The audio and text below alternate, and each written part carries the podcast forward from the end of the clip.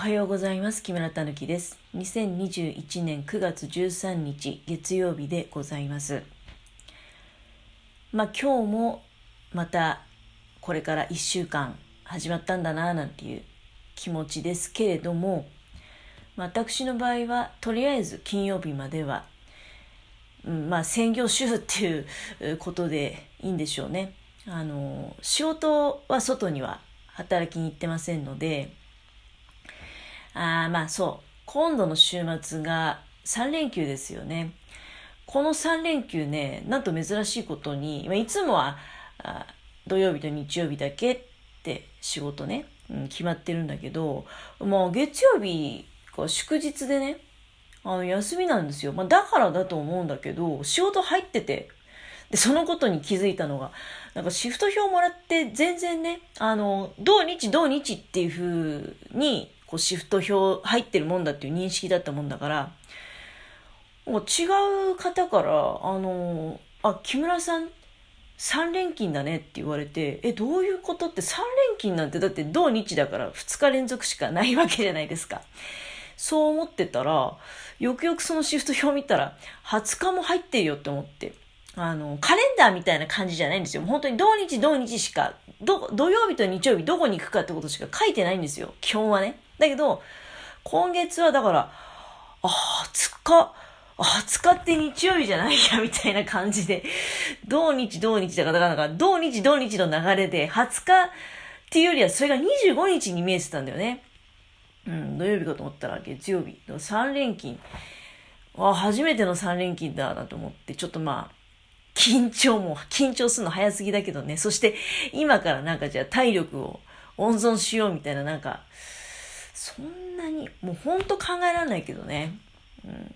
昔もっと働いてたでしょっていうふうに思うんだけど、何しろまあそういった気持ち。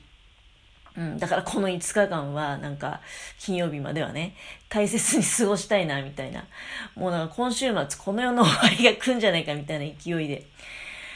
うん、そんな気持ちにさえね、なってしまう。3連勤が怖いなみたいな。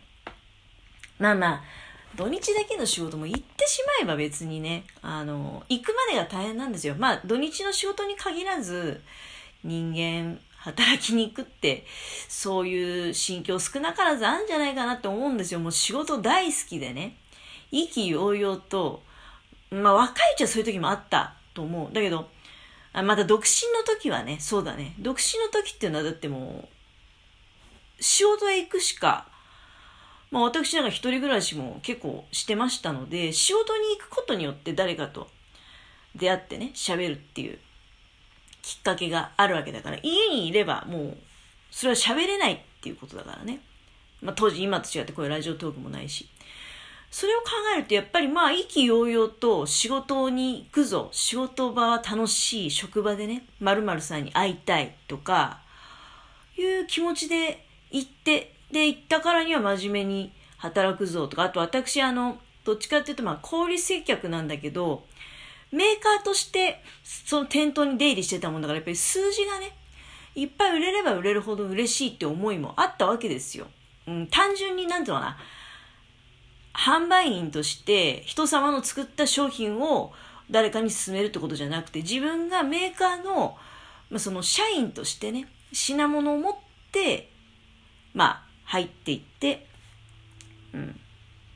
ていうのがあったから、やっぱり、木村さんが表に出て売ってきてくれれば数字も上がるみたいな感覚があればね。うん。だけど、もう今はだからそういう気持ちがなくてさ、本当にあの、もう仕事に行くまでが、とにかく億劫が先立っちゃって、億劫だなって。もうやらないんで済むんであれば、やりたくないと。うん、だから、で、行けばね、あのー、やっぱり、知ってるね、仲間に会って、あ、久しぶりです、なんて言って、やっぱり5日も空いちゃうからね、久しぶりです。人によっては、もう2週間とか空いちゃうわけじゃないですか。私なんかも、この間の末はね、2日とも出てないから、次行けば、あ、2週間ぶりですね、っていう。すれ違ってすれ違って1ヶ月ぶりとかになっちゃう人もいるしね。うん。だからまあ、久しぶりに会った人と喋ったり、えー、しているうちに、あと私の場合まだ半年しか経ってなくて知らないこともあるから、知らないことをまあ教えてもらって、またね、あの、一つ上達したな、みたいなのもあるし、行けば楽しいっていうか、うん。あの、それなりにやる気が湧くっていうのはあるんだけど、年取ってからとにかくその、職場に行くまでが億劫であるっていう気持ちが強くなりましたね。うん。まあなんか、こんな話して5分も使ってしまったけど、何の話してたのかね。あまあとにかく、まあ来週ていうかこの今週末、3連勤が嫌だな、みたいなことを今多分延々と言ってたんだろうね。まあ、とにかくじゃあその話はもうおしまいにしましょう。えー、天気はね、新潟市内は今日非常になんかほんと爽やかなまた秋の気候っていう感じで、風が昨日あたりからちょっと、まあ強い、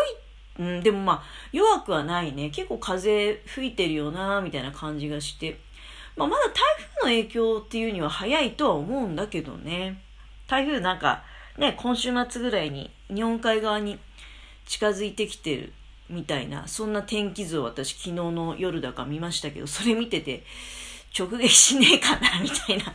またね、よからぬことをちょっと考えてしまった。非常によからぬことですよ。何事もなく仕事に行ければ、もう非常にやっぱりありがたい、感謝しなければいけないことなんだけど、ついついなんかやっぱその仕事行くことが億劫であるっていうがゆえにね、何かこう、よからぬ思いが頭をこうよぎってしまうっていうのがありますね。まあ、その辺をちょっとこう、どうにかしなければと思いますけれども、まあ、時給が上がればどうにかなるのかもしれないけど、時給は上がらないです。もう土曜日と日曜日しか仕事に行かないわけですから、うん、まあ、今結構なんか、その、やっぱ人手不足を解消するために、なんか追加、そう、加算ね、手当みたいなのがあるらしくて、まあ、新潟市内の他の仕事と比べても、比較的まあ、時給は高い方だとは思うけどね、私の今いるところ。いるところ高い方だとは思うけど、でもまあ、あれですね。よし、やってやるぞってモチベーションが爆上がりするほどのことではない。まあでもこれも贅沢な話だね。あんまりね、贅沢言っちゃいけない。罰が当たりますね、そのうち。あの、ちょっと今、気をつけなきゃいけないなと思いました。またこんなことペラペラ喋ってて、時間をね、もう7分以上使ってしまったわけですけども。えー、今日はそうそう、あの、前回、だから前々回にお便りをある方から頂いていて、で、まあありがとうございますということで、あの、まあいろいろね。うん。で、その後、そうそう、私もだから、その方が、まあ、アラフィフのトーカーさんだってラジオ番組されてるってことを知りましてで検索してお尋ねしたとで、えー、そのことに対してね、まあ、私がまたその時にあのお尋ねした後に検索してやってまいりましたって言ってメッセージを送らせていただきましたのでお返しトークをいただきましてで非常にまたありがたいことにその中でね私の番組のことについてもお話しいただきまして結構前からお聞きくださってたみたいで、あの、本当にまた改めてね、ありがとうございますということで、タイトルが変わってることもご存知でいらっしゃいましたのでね、えー、私、今の番組は、まあ、番組タイトルは、母さんの独り言だと思って聞いてほしいっていうふうに、してますけども、その前はね、私が先に死んだら旦那に聞いてほしいラジオっていうことで、まあ私この収録配信は家のものにはね、いつもまあ旦那のこと家のものっていうふうにラジオ、このトーク内で呼ばせていただいてますけども、家のものがいない時にね、内緒で収録配信してますので、ただ、私が先に死ねば、あこんなことやってたんだっていうのがスマホから家のものが発見してね、聞いてくれるんじゃないかなっていう、まあ、そういったあ期待を込め、そう。で、私はまあ先に死ぬっていう前提でね、あの、